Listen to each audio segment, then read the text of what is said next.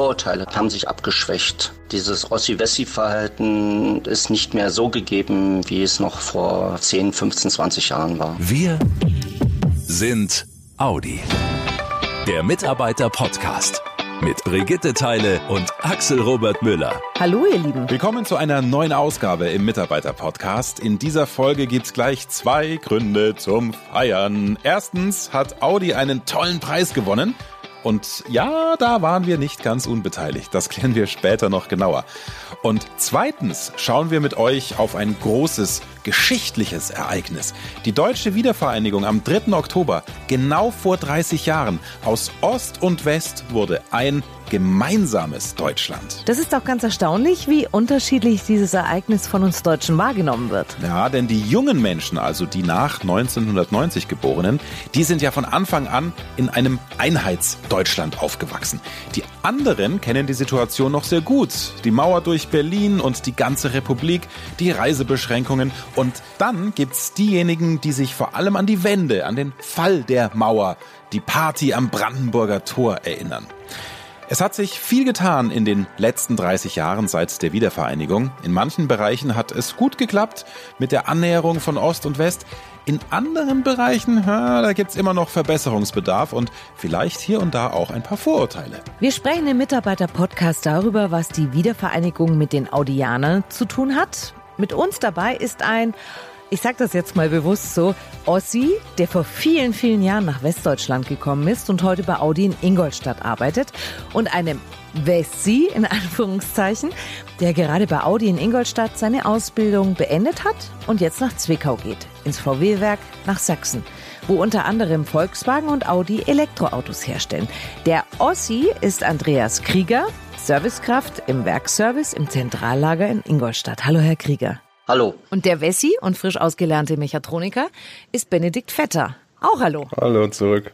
Herr Vetter, Sie sind noch sehr jung, das heißt, Sie kennen die Wiedervereinigung, Mauerfall und das geteilte Deutschland nur aus dem Schulunterricht. Stimmt das so oder gibt's da noch mehr? Ja, das Übliche, was man aus dem Schulunterricht kennt oder Filmen, Fernsehen. Was ist so Ihr Bild von Ostdeutschland? Also macht's für Sie einen großen Unterschied, ob Sie jetzt von Ingolstadt nach, ich sag mal, Neckars-Ulm ziehen würden oder nach Zwickau? Oder ist Umzug Umzug? Also Umzug, gleich Umzug jetzt nicht. Ich sage jetzt mal so, es ist was anderes, ob man jetzt bloß in der Gegend umzieht oder ob man jetzt ins knapp 300 mhm. Kilometer entfernte Zwickau zieht.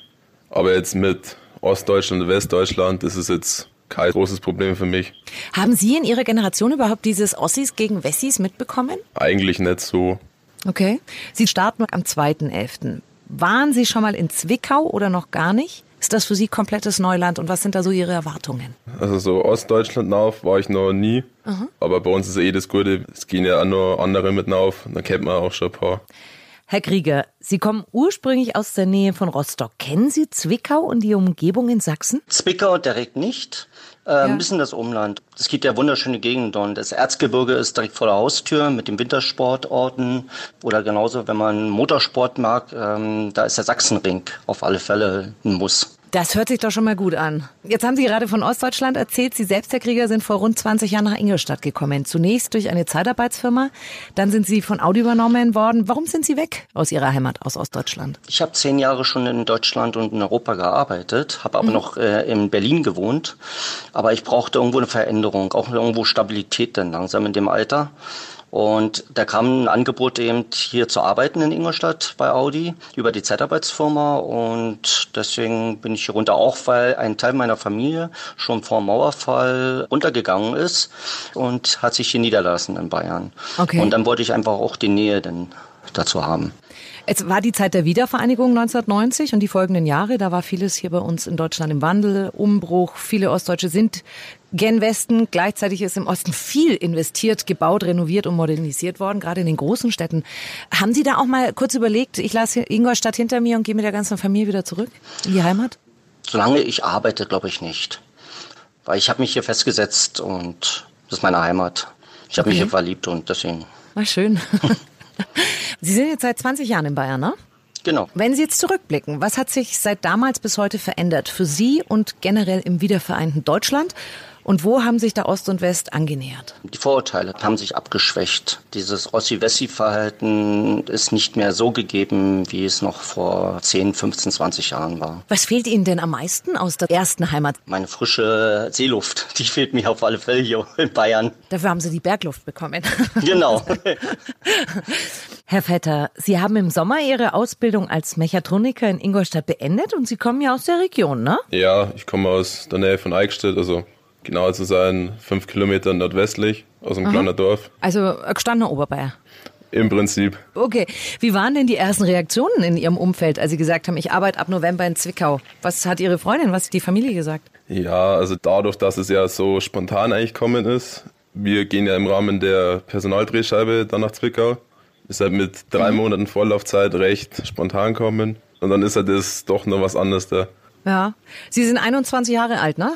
Ja, Ausziehen jetzt das erste Mal. Ziehen Sie da eigentlich mit, mit Kollegen, die auch äh, von Ingolstadt nach Zwickau gehen, in eine WG oder sowas? es gibt entweder Einzelwohnungen oder dann Zweier-WGs. Was ja auch nicht so schlecht wäre, oder? Nö. Was versprechen Sie sich denn von Ihrem beruflichen Wechsel nach Sachsen, ins Werk nach Zwickau? Ja, dadurch, dass es ja äh, Elektroautowerk ist, ist ja eh mittlerweile die Zukunft, dass man halt einfach was Neues dazulernt, wie jetzt zum Beispiel so ein Elektroauto gebaut wird, im Gegensatz zum normalen Verbrenner und halt einfach, ja, so andere Stadt, andere Leute, neue Freundschaften schließen. Also im Prinzip für alle eine Win-Win-Situation. Sie sammeln im Zwickau Erfahrung, was den Bau von E-Autos angeht. Dafür bringen Sie die Erfahrung dann von Audi mit ins Werk. Herr Krieger, Sie haben jetzt viele Regionen in Deutschland kennengelernt, die Mentalitäten. Was würden Sie zum Abschluss Herrn Vetter mitgeben auf dem Weg nach Zwickau? Sprachprobleme, äh, gerade Sachsen und Bayern, ähm, da muss man sich schon dran gewöhnen. Aber ein Bier gibt's da genauso gutes. Das dachte ich mir, dass das noch kommen muss.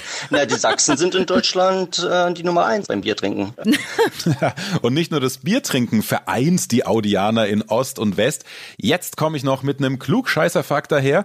In Zwickau hat 1909 nämlich August Horch eine neue Firma gegründet, die ab dem folgenden Jahr dann unter dem Namen Audi Automobilwerke GmbH Zwickau firmierte. Benedikt Vetter und seine Kollegen gehen also quasi zurück zu den Wurzeln von Audi. Ja, da schau her, der Herr Müller wieder, unser Schlaubi-Schlumpf. Aber ich muss zugeben, das ist wirklich ein toller Fakt. Und irgendwie schließt sich auch hier der Kreis, wenn junge Audianer in Zwickau Erfahrung im Bau von E-Autos sammeln und das dann an die Kollegen in Ingolstadt und Neckarsulm weitergeben können. Ich habe es vorhin schon gesagt, eine echte Win-Win-Situation. Am schönsten und gleichzeitig auch am wichtigsten fand ich den Satz, die Vorurteile von Ost und West haben sich abgeschwächt. Und ein Austausch wie bei Audi aktuell, der hilft, dass auch noch die letzten Vorurteile abgebaut werden. Toll. Und wir haben es am Anfang schon gesagt, Audi hat einen Award gewonnen. Und zwar den Incometer Award für erfolgreiche interne Kommunikation in der Kategorie Medien. Bester Podcast. Juhu! Das freut uns wirklich wahnsinnig. Jeden Monat erreichen wir mit dem Mitarbeiter-Podcast viele tausend Audianer, informieren und unterhalten. Und das hat jetzt auch die Jury der SCM, der School for Communication and Management in Berlin überzeugt, die den Preis vergeben. Jetzt zitieren wir mal kurz, warum die Verantwortlichen des Incometer Awards so entschieden haben. Die Jury begründet ihre Entscheidung mit dem sehr gut durchdachten und auch qualitativ sehr professionell umgesetzten Konzept. Denn die ganze Kraft eines Formats wurde mit diesem Podcast ausgeschöpft. Hierbei stach insbesondere die große Wertschätzung gegenüber den Mitarbeitern hervor. Ja, und damit geht der Preis, ehrlich gesagt, zum größten Teil an euch. Denn ihr seid diejenigen, die sich zweimal im Monat Zeit nehmen, mit uns sprechen und nicht nur wichtige Fakten über Audi berichten, sondern auch ganz persönlich erzählen, wie es euch bei Audi geht und welche Momente, Situationen und Erfahrungen ihr bei den vier Ringen schon gemacht habt. Also vielen, vielen, vielen Dank dafür. Ist das schön, ihr Lieben? Das war's schon wieder für heute. In zwei Wochen sind wir wieder für euch da und da freue ich mich jetzt schon auf einen ganz besonderen Gast. Dann spreche ich mit Finanzvorstand Arno Antlitz, dem Mann, der Zahlen, des Geldes und einer, der ausgerechnet dann bei Audi angefangen hat, als Corona das ganze Land stillgelegt hat. Hm, das wird garantiert super spannend. Und damit ihr diesen und alle anderen Podcasts nicht verpasst, einfach auf Abonnieren klicken, dann bekommt ihr auch automatisch eine Nachricht auf euer Smartphone, wenn es von uns was Neues gibt. Bis dahin, euch eine gute Zeit. Und passt weiter gut auf euch auf. Macht's gut, ihr Lieben. Schnell informiert, an jedem Ort, zu jeder Zeit. Nehmt uns mit, egal wann, egal wie, egal wohin. Der Mitarbeiter-Podcast.